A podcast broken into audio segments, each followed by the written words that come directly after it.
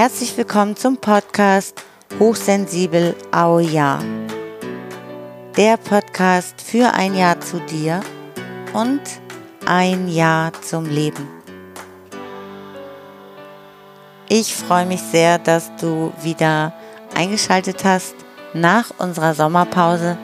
Mein Name ist Stefanie und in dieser Folge freue ich mich besonders, dass Vivian Dittmar im Interview ist, als Expertin für innere Führung, Gefühle, Emotionen und auch Hochsensibilität, weil sie als Betroffene für uns nochmal besonders gut die Dinge nachvollziehen und erklären kann und berichtet über das innere Navi und auch, was wir als feinsinnige Menschen da für Besonderheiten mitbringen, wie wir damit umgehen können und dass wir dann auch das Talent besitzen, die Fähigkeit besitzen, guten Zugang zu dem inneren Navi zu haben, was uns letztendlich das Leben sehr viel bereichernder, glücklicher erleben lässt.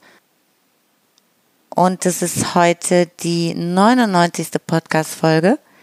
Und ich möchte dich jetzt schon mal darauf hinweisen, dass nächste Woche in der 100. Podcast-Folge Christiane und ich eine Überraschung für dich vorbereitet haben.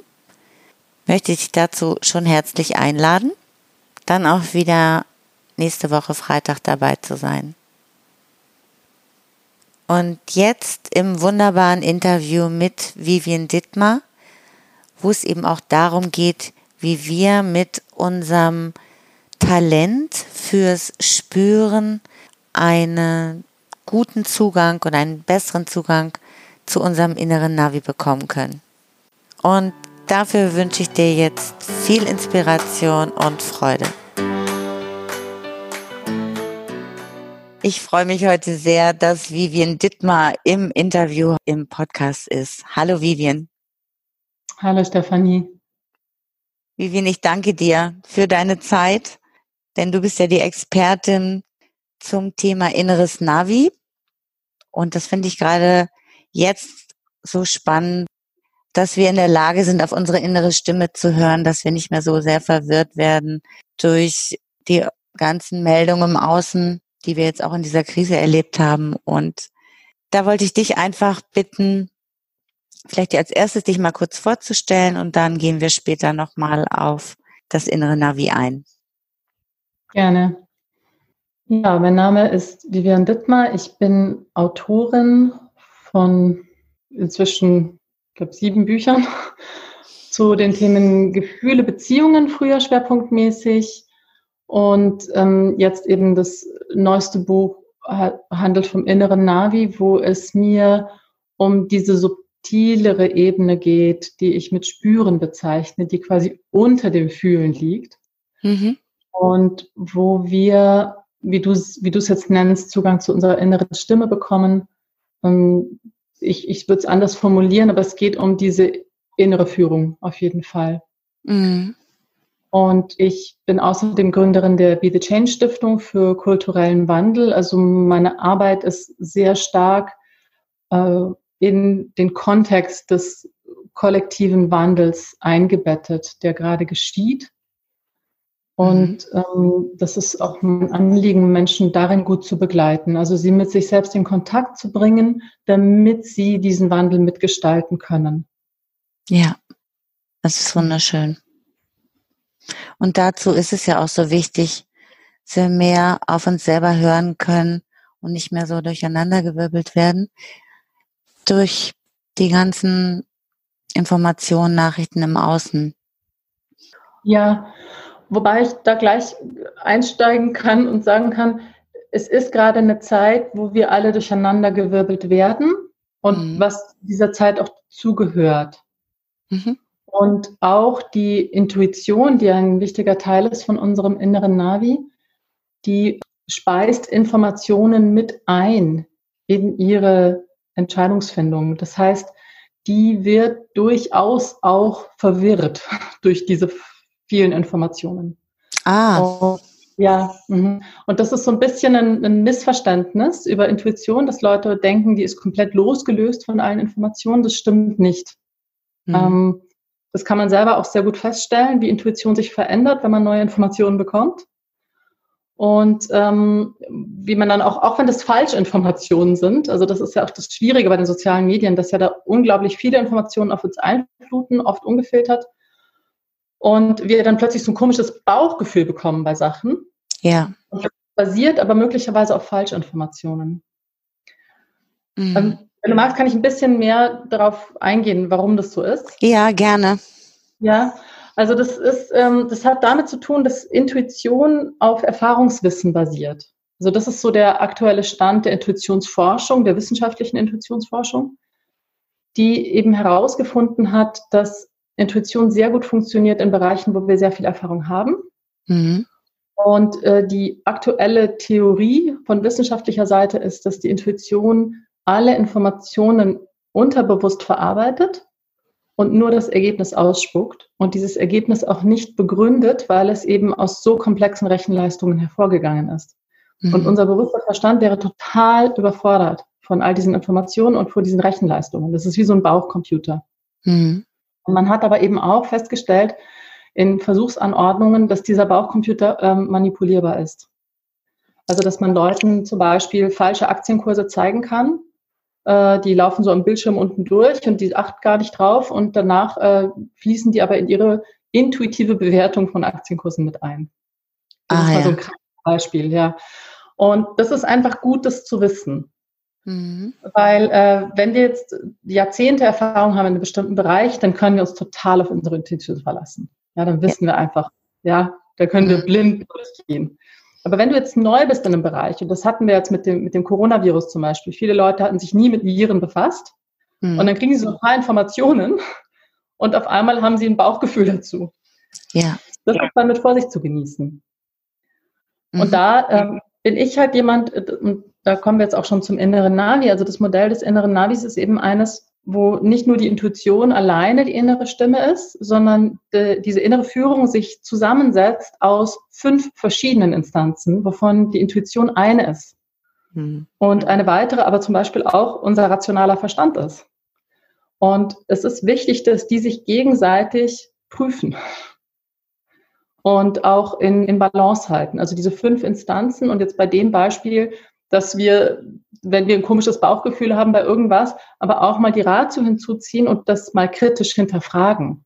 Hm. Was, was sind denn das für Informationen? Was sind die Quellen? Wie seriös sind die Quellen? Und das ist ja gerade ein Riesenthema im sogenannten postfaktischen Zeitalter. Ja. Da finde ich sehr wichtig, dass wir eben nicht sagen Kopf- oder Bauchmensch, sondern wirklich sowohl als auch und lernen, das zu verbinden. Das finde ich schön, der Verbindung. Und diese Herzintelligenz, also ich habe die oft, meine Intuition auch so als diese Herzintelligenz verstanden, aber die ist mhm. ja in dem inneren Navi auch nochmal eine extra Instanz, ne? Ja, genau. Weil die eben die Intuition basiert auf Erfahrungswissen und die sagt einfach nur Ja oder Nein oder gibt uns Handlungsimpulse. Und das Herz, äh, wenn wir wirklich das Herz immer mehr in uns kultivieren und pflegen und nähren und öffnen, dann merken wir, dass da eine ganz eigene Instanz sitzt und diese Instanz hütet das wahre Gute und Schöne in der Welt oder das Wissen um das wahre Gute und Schöne. Ich nenne das auch gerne den Sitz einer kulturunabhängigen Ethik. Mhm. Ich bin ja in sehr unterschiedlichen Kulturen aufgewachsen und habe irgendwann gemerkt, ja, jenseits von allen moralischen Konzepten und ethischen Normen, die es in verschiedenen Kulturen gab, gab es so was ganz Grundmenschliches, unter den Menschen, die mit ihrem Herzen in Kontakt waren, wo einfach es keine Frage gab, was gut ist und was richtig ist. Ja, da gibt es auch keine Diskussion. Und das ist die Herzintelligenz. Mhm. Und die hat eben oft nochmal eine ganz andere Perspektive. Also es, es, es kann sein, dass die Intuition Ja sagt zu etwas und die Herzintelligenz dazu ein Nein hat. Weil es vielleicht mir persönlich nutzt, ja, also es ist zum Beispiel jetzt bei einer Aktieninvestmententscheidung, mhm. wenn ich die Herzintelligenz befrage, dann sagt das Herz Aua. In mhm. Pharmakonzern investieren, Aua. Ja? Und die Intuition sagt jetzt rein auf die Daten, die sie hat, ist eine gute Entscheidung. Weißt du, was ich meine? Ich weiß, was du meinst. Es gibt verschiedene Kriterien, nach denen diese beiden Instanzen entscheiden. Und es ist sehr wertvoll, wenn wir lernen, die zu differenzieren und sie differenziert zu befragen. Ja, und jetzt wird spannend, ne? Ähm, ja. zu unterscheiden. Das Navi, hast du gesagt, besteht aus fünf, das innere Navi besteht aus fünf mhm. Fähigkeiten oder Denkfähigkeiten nennst du das. Das ist die Intuition, ja. das Herz, die Ratio. Das sind drei. Und was haben wir noch? Die Inspiration, die kommt von oben. Da bekommen wir unsere Eingebungen. Das sind diese Einfälle, wo die kommen scheinbar aus dem Nichts. Kommen ja. natürlich nicht aus dem Nichts, aber sie wirken, als würden sie aus dem Nichts kommen. Und dann gibt es noch die Absicht, mit der wir uns ausrichten. Und das ist auch in, in, in meinem Verständnis eine nonverbale, transrationale Kraft, die ähm, ganz anders ist als jetzt ein Ziel zum Beispiel. Ein Ziel ist so ein konkretes Ziel und darauf arbeite ich hin und das ist was sehr Mechanisches, ähm, oft auch Quantifizierbares. Und eine Absicht ist wirklich eine innere Ausrichtung, die oft auch mit einer Entschlossenheit einhergeht und die etwas in Gang setzt auch. So. Ja. Wie ich es beschreibe. Jetzt muss ich nochmal verständnishalber nachfragen. Transrational hast du eben gerade gesagt. Kannst ja. du den Begriff nochmal erläutern? Gerne. Also ich habe ja vorhin schon gesagt, dass die Ratio, der rationale Verstand in, für mich schon sehr wichtig ist. Mhm. Äh, gerade wenn wir beginnen, uns für Intuition und so weiter zu öffnen. Wir leben ja in einer Gesellschaft, wo der rationale Verstand sehr hoch geschätzt wird und viele Leute alles, was ähm, nicht rational ist, stark ablehnen. Also auch die Intuition wurde ja bis vor kurzem stark abgelehnt, bis man eben mit äh, der Hirnforschung und anderen Versuchsanordnungen nachweisen konnte, dass sie existiert. Und auch Gefühle wurden abgelehnt, bis man sie messen konnte. Und das heißt, äh, was passiert, ist, dass alles, was nicht rational ist, sehr oft als irrational abgetan wird. Mhm. Und deswegen Menschen eine Ablehnung haben äh, oder auch Angst davor haben. Und eine Unterscheidung, die ich treffe, und mit dieser Unterscheidung bin ich nicht alleine, es gibt andere, die die auch treffen, Ken Wilber zum Beispiel, mm, die sagen, es gibt prärational, das ist der Aberglaube, das ist viel von diesem esoterischen Wunderglauben, ähm, das sind einfach äh, ja so einfache Erklärungen, also was wir jetzt auch oft äh, von Populisten serviert bekommen, oft auch von Verschwörungstheoretikern, ganz einfache Erklärungen für die Welt die aber einfach nicht stimmen. Also zum Beispiel, du wirst krank, weil jemand dich verhext hat. Ja. Und die halten einer, einer wissenschaftlichen, rationalen Überprüfung nicht stand, diese Behauptungen. Deshalb sind sie prärational. Aber sie wirken total, sie geben uns eine gewisse Sicherheit. Und das ist das, wo, wo die Welt quasi auch vor der Aufklärung war, kollektiv. Mhm. Und jetzt gibt es aber immer mehr Leute, die merken, dieses rein rationale, das ist es auch nicht. Wir können nicht alles rein rational erklären. Und ähm, wir haben einfach Erlebnisse, Erfahrungen, die über die Ratio hinausgehen. Und das ist das Transrationale. Das ist eine Weiterentwicklung über die Ratio hinaus. Mhm. Und der große Unterschied ist eben, also es gibt viele Unterschiede, aber ein großer Unterschied ist, dass das Transrationale das Rationale beinhaltet. Und, und das Rationale weiß, es würdigt und mit ihm kooperiert. Wie zum Beispiel die Intuition, die sich hinterfragen lässt von der Ratio. Okay. Hingegen das Prärationale, das ist, das weiß gar nicht, dass es das Rationale gibt. Das, das, das, oder es, es, es interessiert sich nicht dafür. Ja. Weißt du, was ich meine? Ich weiß, was du meinst, ja. Ich ja, und das ist oft, wo wir dann so verzweifeln, wenn wir mit Leuten reden, die einfach überhaupt keine Argumente irgendwie an sich ranlassen und total blind in irgendeinem Glauben drin hängen. Und ich wir merken, wir erreichen es einfach nicht. Wir erreichen ihn nicht, genau. Ja. Weil, weil es uns halt Sicherheit gibt. Es gibt uns eine falsche Sicherheit, das Prärationale. Weil es uns so einfache Erklärungen gibt und das Gefühl, wir wissen, was passiert. Und das Transrationale hingegen, das ist abstrakt. Es ist zunächst nicht in Worte zu fassen. Also das kann dann in einem zweiten Schritt passieren, dass der Verstand lernt, es in Worte zu fassen. Aber die erste Gestalt ist abstrakt. Mhm. Ja, wenn, du, wenn du einen Impuls hast in deinem Bauch, dann ist das eine Bewegung. Weißt du, es ist kein Wort, es ist kein Satz, der sagt, tu dies, tu das, oder? Nee, da hast du recht, ja. Genau. Genau. Und genauso ist es mit, mit der Herzintelligenz und genauso ist es auch mit der Inspiration. Oft, wenn wir eine Inspiration haben, dann ist es in einem Moment und dann versuchen wir es jemandem zu erklären und dann merken wir, wir brauchen ganz viele Sätze, um das annähernd in Worte zu fassen. Mhm. Und dieses Abstrakte, das Nonverbale, auch das Nicht-Lineare, es kommt scheinbar aus dem Nichts, wir wissen nicht, wo es herkommt, der Verstand kann es nicht nachvollziehen. Das Multidimensionale, Multikausale bedeutet, ähm, im Transrationalen, wenn ich frage, warum ist Corona passiert, ja, mhm. dann kriege ich nicht so eine einfache Antwort wie, wie im Rationalen oder Prärationalen. Im Rationalen ist es ja, ganz klar, da war ein Virus und der ist vom Tier auf den Menschen oder aus dem Labor ausgekommen oder was auch immer die Erklärung. Und deswegen werden Menschen krank. Und im Prärationalen ist es vielleicht irgendeine andere Erklärung, ich will jetzt keine Beispiele geben, aber sie ist einfach und sie ist linear und es ist eine Ursache. Im Transrationalen kommen wir auf einmal in eine Realität, wo wir merken, dass alles multikausal ist. Alles hat viele Ursachen. Mhm. Und natürlich ist der Virus eine davon. Es ist eine Dimension. Aber genauso hat es die Dimension, dass der Mensch einfach sich immer weiter ausgebreitet hat und sich in Ökosysteme vorgearbeitet hat und immer mehr Lebensraum weggenommen hat von anderen Spezies.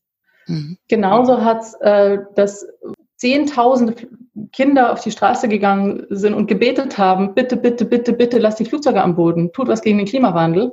Und auf einmal stehen die Flugzeuge. Sobald ich das formuliere, hört sich's, wird's prärational. Weißt du? Das ja. ist absurd, diese Behauptung. Aber wir spüren, ich habe von so vielen Leuten gehört, dass sie spüren, der Mensch hat es einfach übertrieben. Mhm. Weißt du, was ich meine? Ich, Aber ja. sobald wir das eindimensional formulieren, landen wir im Prärationalen. Im Transrationalen kommt das alles zusammen und all diese Ursachen wirken zusammen. In jedem Moment, in jedem Ereignis. Und das ist erstmal puh, überwältigend. ja, genau. Das ist erstmal überwältigend. Aber ich finde diesen Gedanken wunderschön, dass das alles zusammenwirkt. Das ist ja wie in einer guten Teamarbeit. Und da kommen ja aus meiner Erfahrung auch immer die besten Ergebnisse dann raus. Es, und jetzt wird es halt spannend, weil du vorhin sagtest, diese verschiedenen Aspekte, die zu unterscheiden. Und gerade jetzt für sehr sensible Menschen, da gibt es ja einerseits Menschen, die aufgrund von zu viel Wahrnehmung, zu viel Gefühl und so weiter auch viel verschlossen haben und gar nicht mehr so gut den Zugang zu ihrer inneren mhm. Welt haben. Und auf der anderen Seite auch Menschen, die sehr überflutet werden von allen Informationen. Mhm. Und dazwischen gibt's die ganze Bandbreite. Hast du da einen, einen, Tipp auch, wie, wie Menschen da Zugang zu diesen einzelnen Aspekten des inneren Navis bekommen können? Ja, auf jeden Fall. Also das erste ist emotional aufräumen. Das ist super wichtig und das ist vor allem für hochsensible Menschen noch viel wichtiger, weil, wie du sagst, ähm, wir als hochsensible Menschen, und ich zähle mich da dazu, wir nehmen alles viel intensiver wahr hm. und haben dadurch auch oft ähm, viel intensivere emotionale Reaktionen und äh, viel stärkere Traumatisierungen regelrecht von Ereignissen, die für andere überhaupt nicht nennenswert waren. Und solange wir das nicht aufgeräumt haben, sind wir eigentlich in einem ständigen Zustand der emotionalen Aktivierung, wie ich das nenne, also in einem emotionalen Ausnahmezustand. Und der führt dazu, dass es für uns extrem unangenehm bis schwierig bis unmöglich ist, uns selbst zu spüren. Ja. Weil in dem Moment, wo wir beginnen, uns selbst zu spüren, ist es einfach scheiße, um es mal ganz gerade raus zu sagen. Es fühlt sich einfach überhaupt nicht gut an. Mhm. Und das ist ein richtiger Prozess. Das ist ein Heilungsprozess, der braucht ein paar Jahre und der ist unumgänglich. Und davor macht es eigentlich wenig Sinn, sich groß um das innere Navi zu bemühen. Das ist meine Erfahrung, weil die Emotionen so grob sind im System, dass sie ständig da reinballern. Das heißt, ich bin gar nicht fähig, eine reine Intuition wahrzunehmen, weil die immer verschwurbelt wird mit meinen ungewürdigten Bedürfnissen, mit meinen nicht gefühlten Emotionen, äh, ich ständig in Dramen lande und so weiter. Mhm. Das heißt, Schritt eins ist wirklich emotional aufräumen und das ist möglich und es braucht eine Zeit und ähm, es lohnt sich. Wirklich. Wollte ich gerade sagen, absolut. Es ist, ja, ja, das ist auch meine Erfahrung. Und ich sag mal, dieses emotionale Aufräumen, wenn du sagst, es dauert ein paar Jahre, das dauert ein paar Jahre, glaube ich, bis man dann wieder den richtig guten Zugang auch zu seiner inneren Welt bekommt. Das liegt mhm. aber individuell daran, wie viel Schmerz man vorher gesammelt hat. Genau. Aber ähm, jetzt habe ich eben gerade den Faden verloren. Da, ach so, das emotionale Aufräumen, das hört ja auch nie ganz auf. Aber nachher fällt es viel leichter, die, die Dinge zu trennen, ne? Was danach passiert, genau wie du sagst, wir können dann unterscheiden, wann bin ich emotional aktiviert und habe es einfach mit alten Emotionen zu tun, die nichts mit ja. diesem Moment zu tun haben und wann habe ich wirklich eine Intuition zu etwas, zum Beispiel. Und mhm. das ist ja eine extrem wichtige Unterscheidung. Solange ich die nicht treffen kann, bin ich ja verloren, stehe ich ja total im Wald. Genau. Und dann der nächste Schritt, der dann sehr wichtig ist, und das lernt man auch im Zuge von einem emotionalen Aufräumprozess, ist, dass ich immer mehr übe, meinen Körper zu spüren und in meinem Körper zu sein. Mhm. Weil diese fünf Disziplinen des Denkens, wie ich sie nenne, sind tatsächlich eine Art Ganzkörperdenken. Hm. Und das heißt, dass diese verschiedenen Instanzen sich eben im Bauch, im Herz, im Kopf von oben zeigen. Also jetzt mal die drei vertikalen Instanzen. Und nur wenn ich meinen Bauch spüre, kann ich meine Intuition spüren. Nur wenn ich meinen Herzraum spüre, kann ich auf mein Herz hören. Nur wenn mein Kopfraum weit und nach oben offen ist, bin ich offen für Eingebungen. Und diese Überflutung, von der du sprichst, oder auch, also das, das ist ja eigentlich das Gleiche. Ne? Ob jetzt jemand taub wird oder überflutet, ist es fast das Gleiche. Es sind zwei Seiten einer Münze. Mhm. Und ähm, was hilft, ist wirklich Körper, Körper, Körper. Und was wir aber oft machen, ähm, nicht nur hochsensibel, aber vor allem hochsensibel, ist, dass wir versuchen, nicht da zu sein. Dass wir versuchen, nicht im Körper zu sein, dass wir versuchen, nicht hier zu sein, dass wir versuchen, nicht zu fühlen. Und das macht alles schlimmer. Das heißt, wir mhm. müssen lernen, wieder da zu sein, im Körper zu sein, den Körper zu spüren, den Atem zu spüren, zu fühlen, was da ist, zu spüren, was da ist. Und dann ist es dadurch, dass wir da sind, und je mehr wir da sind, desto weniger überwältigend ist es. Ja, ganz wichtig. Ich habe schon so viele Podcast-Folgen immer wieder zu diesen Themen gemacht, aber ich finde das ganz schön. Du fasst das gerade auch nochmal so zusammen. Und diese Reihenfolge finde ich jetzt auch sehr wertvoll, zu sagen, dieses emotionale Aufräumen ist der erste Schritt, ne? Mit den Gefühlen auch umgehen zu können. Genau. Und, und da ist mir ganz wichtig, dass das emotionale Aufräumen über Körper spüren, über Dasein, über Mitgefühl und über Fühlen passiert. Also so passiert Heilung. Das emotionale Aufräumen passiert nicht durch Analysieren, Reflektieren, Verstehen und so weiter. Also da hängen viele Leute sehr lange. Und die, meine Erfahrung ist wirklich, der Schlüssel ist, dass wir wieder lernen zu fühlen.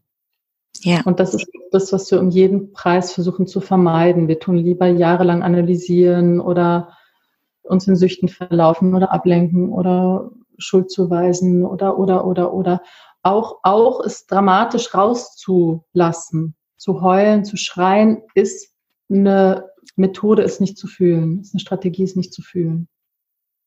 Was ist eine Strategie, es nicht zu fühlen, wenn du das rauslässt? Ja. ja. Wenn du, wenn du jetzt zum Beispiel wirklich eine Wut hast, ja, oder einen großen Schmerz, dann bleiben wir bei der Wut. Und du, und du haust auf ein Kissen oder du schreist rum, dann ist es ein Versuch, das Gefühl loszuwerden. Mhm. Und nicht es zu fühlen. Und die Heilung passiert durch Fühlen. Die Heilung passiert durch Fühlen, ja. Ich bin jetzt gerade vor kurzem nochmal wieder auch in so eine Situation geraten, wo etwas angetriggert wurde, wo ich gar nicht mit gerechnet hatte. Das war so schmerzhaft, wo ich nochmal wieder gemerkt habe, ja, selbst ich habe auch wieder eine, ähm, eine, eine Hemmschwelle gehabt, mich diesem Gefühl auszuliefern ich glaube, das hört, das hört nicht so richtig auf, aber ich kann auch immer nur sagen, es lohnt sich so sehr. Also es keinen anderen Weg, um wirklich sich freier und mehr in deiner Kraft zu fühlen und überhaupt auch Zugang zu diesem inneren Navi zu haben, zu allem, was da in uns steckt. Ne? Ja, Mhm. Das ist meine Erfahrung. Ja, das Schöne ist ja auch, als ich vorhin noch gesehen hatte, dann diese Frage, ist denn das Herz doch nicht immer der beste Ratgeber? Was würdest mhm. du denn jetzt sagen aus deiner Erfahrung? Also das Herz ist auf jeden Fall der Ratgeber, der zum Glück führt. so. Und es ist nicht die Art von Glück, die uns in unserer Gesellschaft gerne, also die in unserer Gesellschaft gerne propagiert wird, wo es irgendwie darum geht, möglichst erfolgreich zu sein oder möglichst toll zu sein oder möglichst dies oder das, sondern es ist äh, wirklich das Glück, das aus Liebe erwächst, aus Dienen erwächst, aus Hingabe erwächst, aus Vertrauen erwächst. Das ist das Glück, das, wo das Herz uns hinweist. Das Herz ähm, braucht genau wie die anderen Instanzen einen Gegencheck von den anderen Instanzen. Mhm. Wenn wir nur auf das Herz alleine hören, dann geraten wir leicht in überfordernde Situationen. Mhm. Und ähm, das, das passiert leicht bei Leuten, die eben, ja, die einfach spüren, da ist das Glück und da ist so viel Weisheit und sie öffnen ihr Herz immer mehr und sie verlieren zum Beispiel die Wertschätzung für, den, für die Ratio dann passiert das leicht, dass sie irgendwelche Projekte sich erträumen oder sich auch dazu verpflichten, äh, die so nicht realisierbar sind oder die sie maßlos überfordern. Mhm. Und wo, wenn einmal der gesunde Menschenverstand draufschauen würde, würde sagen, du, das geht so nicht, dann musst du erstmal schauen, dass du irgendwie Unterstützung bekommst, ein Budget bekommst oder was auch immer. Äh, aber das wird ausgeblendet, weil es geht ja nur noch ums Herz. Mhm. Und dann gibt es so ein magisches Denken, eben, dass wenn man nur dem Herz folgt, dann wird alles sich magischerweise fügen. Ja, das ist halt leider nicht so, weil wir haben ja einen Verstand aus gutem Grund. Also der ist ja Teil unserer Magie, so. Ja. Und wenn wir den aber einfach mundtot machen und außen vor lassen, dann, ähm, dann können wir sehr böse, ein böses Erwachen haben. Ja. Ich glaube, das hat sich jetzt einfach auch so ein bisschen in der spirituellen Welt so entwickelt, gerade dort, weil eben zu lange der Fokus auf dem Rat, auf der Ratio lag. Und genau. dann ist es eben immer in der Entwicklung so, dass erstmal der Gegenpol dann mhm. sehr hervorgehoben wird. Ne? Aber ich stimme dir dazu. Ja. Ich finde das Faszinierende am inneren Navi ist eben, wenn diese Instanzen wirklich beginnen, äh, miteinander harmonisch als eines zu wirken. Mhm.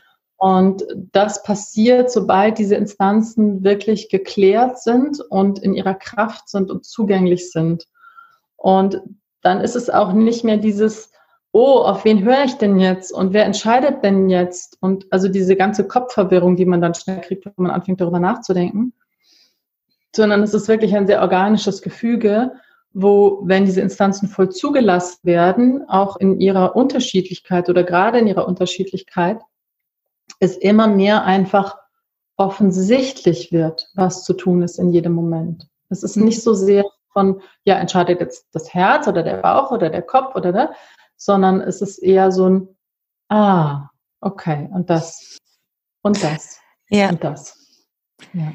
Also bei mir gibt es da so einen Anzeiger, oder das für mein persönlicher Anzeiger ist immer, dass ich merke, ich werde ganz ruhig innerlich und dann weiß ich jetzt, das, das ist es jetzt, das ist jetzt die richtige Entscheidung. Ja. Und da haben verschiedene Faktoren dann zusammengewirkt, ne? Ja, genau. Und du diese Ruhe, die, die kommt, glaube ich, wirklich aus dieser Anwendung, ja, dass wir innerlich angebunden sind. Also das, das ist vielleicht noch interessant zum inneren Navi. In meinem Verständnis ist es so, dass das innere Navi uns wirklich mit der inneren Ordnung verbindet, wo alles eins ist und wo wir verbunden sind mit ja, dem Leben mhm. an sich. Und dadurch kommt diese Ruhe, dadurch kommt dieses Vertrauen auch und dieses Gefühl von Getragensein. Ja, das heißt, wir sind ja nicht nur mit dem Leben verbunden, sondern eben dann in dem Moment auch quasi erstmal mit uns selbst und dadurch auch mit dem Leben. Ja, also wir sind dann Ausdruck des Lebens oder wir erleben ja. uns als Ausdruck des Lebens. Wir sind es ja sowieso, aber wir erleben uns sehr oft nicht als Ausdruck des Lebens, sondern sehr oft erleben wir uns als getrennt vom Leben. Ja. Je mehr wir uns auf die Ebene des inneren Navis einlassen, auf diese transrationale Ebene, die auch oft eine transpersonale Ebene ist. Das heißt, unser, unser persönliches, ich will aber jetzt das und das, wird immer uninteressanter und wir spüren ein größeres, ah, jetzt will das geschehen. Mhm. Und, und wir spüren einfach, wie gut es ist, sich dem hinzugeben. Weißt du, was ich meine? Ja. ja. Also aufzuhören, im Kopf irgendwelche Pläne zu machen. Ja. Sondern mhm. das zu gucken, was, was kommt da auf mich zu und damit zu gehen, ne? Und auch, was kommt aus mir heraus. Ja, ja. stimmt. genau. Aber nicht eben aus einer Konzeptebene von, ich muss jetzt das Leben kontrollieren und so muss es laufen. Genau. Ja, das ist ja das Alte gewesen, dieses Kontrollieren wollen, was wir auch alle haben, wo es, wo es mhm. in uns mhm. allen irgendwie auch diesen, äh, den Mangel an Vertrauen gibt an verschiedenen Stellen, ne? Ja. Wo wir uns eben genau. immer weiterentwickeln können. Eine Frage habe ich noch zum Schluss. Du hast vorhin gesagt, das finde ich sehr wichtig, auch diesen Unterschied zwischen fühlen und spüren. Ja. Kannst du das nochmal erläutern? Mhm. Also ich verwende den Begriff fühlen wirklich für Gefühle und Emotionen und biologische Programmierungen und all diese Gefühlsregungen, mhm. die ich auch in meinen Büchern klar unterscheide, weil die sehr unterschiedlich äh, wirken. Aber das ist trotzdem alles auf der Ebene des Fühlens. Und das ist äh, ein Stück weit, man könnte sagen, lauter äh, als das Spüren. Das Spüren ist noch subtiler und das Spüren, äh, könnte man sagen, ist wie unter dem Fühlen. Mhm. Und das Spüren ist eben so dieses, wenn man ein Gespür für etwas hat, äh, sagt man ja auch. Ja. Und das, da geht es viel mehr um Informationen. Deswegen ordne ich eben diese fünf Disziplinen auch dem Denken zu, weil sie mit Informationsverarbeitung zu tun haben. Die Gefühlsebene hingegen oder die Ebene des Fühlens, das sind Energien, die ähm, eigentlich Beziehungskräfte sind, die uns in Beziehung setzen und in Beziehung wirken. Und die ganz unterschiedliche Funktionen haben. Also zum Beispiel Wut setzt uns in Bewegung in einem gesunden, in einer gesunden Form oder Trauer lässt uns entspannen und loslassen und alles runtersinken und so weiter. Und da, da, da ist einfach, sind, sind zwei ganz unterschiedliche Ebenen in unserem System, das Fühlen und das Spüren. Und hochsensible Menschen sind eben für beides sehr empfänglich. Ja. Und empfangen eben oft auf der Ebene des Spürens unglaublich viele Informationen, die andere auch empfangen, aber nicht bewusst wahrnehmen. Mhm. Ja, das ist so ein großer Unterschied. Und das kann hochsensible Menschen ja oft total kirre machen, dass sie das ist wie als, als wären wir in einen Radiosender oder in 50 Radiosender eingetunt und die ganze Information bekommen und andere Leute sind da nicht eingetunt, aber wir merken doch, sie haben genau. Ohr, läuft doch und hä? Ja, genau. Ja, das, das kann sehr, sehr irritierend sein. Und äh, umso besser ist es wirklich dieses, was, was wir gesagt haben, das emotional aufräumen, dass der innere Raum klarer wird, dass das besser empfangen werden kann, mehr im Körper ankommen und dadurch auch ein, zu einem Behälter werden, der das alles empfangen kann. Und mhm. auch, wo der, das ganze System das auch verarbeiten kann, weil das System kann das verarbeiten. Mhm. Und es braucht aber ein Zulassen und einen Raum geben. Und was wir stattdessen oft versuchen, ist eben das wegzuhalten und klein zu machen und uns davor zu schützen. Und das führt dann eben zu ja, Verstopfungen, Trennung, äh, also einfach ein Abgetrenntsein und einem großen Unglück oft. Ja.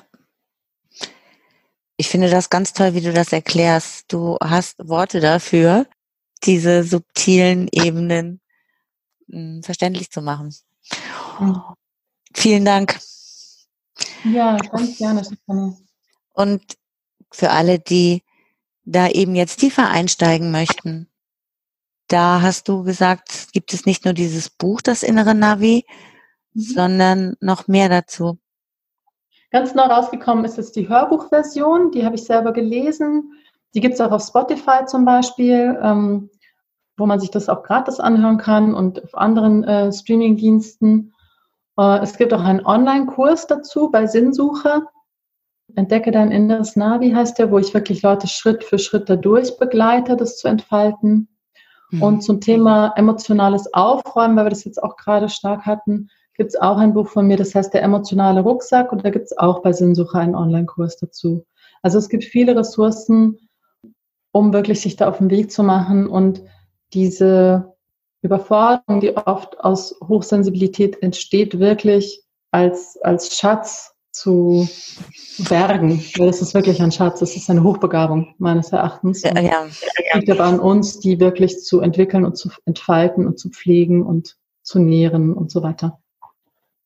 Absolut. Ich empfinde es auch als ein Talent und ja, ich finde es als eine absolute Bereicherung. Mhm. Ja, ich auch. Du auch, ja. Das ist schön, das tragen wir jetzt in die Welt. Ich danke dir, Vivian. Es war wunderschön. Mhm. Danke, Stefan. Tschüss. Tschüss. Ich bin Vivian Dittmar sehr dankbar für dieses schöne Interview, weil sie das nicht nur besonders gut erklären kann, wie die verschiedenen Ebenen des Denkens, so wie sie es nennt, in uns wirken und wie wir sie zusammenkriegen, sondern eben auch in Bezug auf unsere Feinsinnigkeit, wie wir das nutzen können und wie wir Zugang dazu bekommen. Ich bin sehr gespannt, was dich da jetzt sehr berührt hat oder was dein Haarerlebnis war in dieser Podcast-Folge und freue mich auf deine Rückmeldung und möchte gerne an dieser Stelle auch nochmal Danke sagen für all die positiven Rezensionen, die wir bekommen haben und auch das positive Feedback auf den verschiedenen Kanälen. Danke, danke, danke. Das ist etwas, was mir auch so viel Kraft immer wieder gibt, weiterzumachen. Auch manchmal, wenn ich dachte, ich habe überhaupt keine Zeit, aber es ist eine Bereicherung für mich. Und wie Vivian das so schön gesagt hat, dass es auch so erfüllend ist, wenn wir dienen können. Und da habe ich das Gefühl, ich kann damit dienen und es erfüllt mich. Und ich danke dir, dass du da zuhörst. Und sie hat auch gesprochen über das Spüren, diese Unterscheidung zwischen Fühlen und Spüren. Und ich glaube, da weiß jeder von uns, was gemeint ist. Und das bringt mich jetzt auch noch zu dem Buch über die Medialität. Ich habe das jetzt gelesen und das hat mich auch sehr berührt in dem Buch über das Spüren und dass wir dafür besondere Fähigkeiten haben, ja, und wie positiv wir unser Talent da täglich nutzen können, wie bereichernd das dann auch in unserem Leben ist. Und da freue ich mich wirklich schon sehr drauf, wenn es jetzt in ein, zwei Wochen veröffentlicht wird. Darüber erfährst du nächste Woche auch mehr. Komm auf jeden Fall wieder vorbei in den Podcast, denn in der hundertsten Folge nächste Woche gibt es, wie gesagt, eine wunderbare Überraschung von Christiane und mir. Du kannst etwas gewinnen und das solltest du auf keinen Fall verpassen. Also vielen Dank fürs Zuhören heute und ich wünsche dir noch einen richtig schönen, emotional aufgeräumten Tag mit dir, du dich selbst wahrnimmst, spürst, fühlst und bei dir bist. Alles Liebe für dich. Bis zum nächsten Mal. Ciao.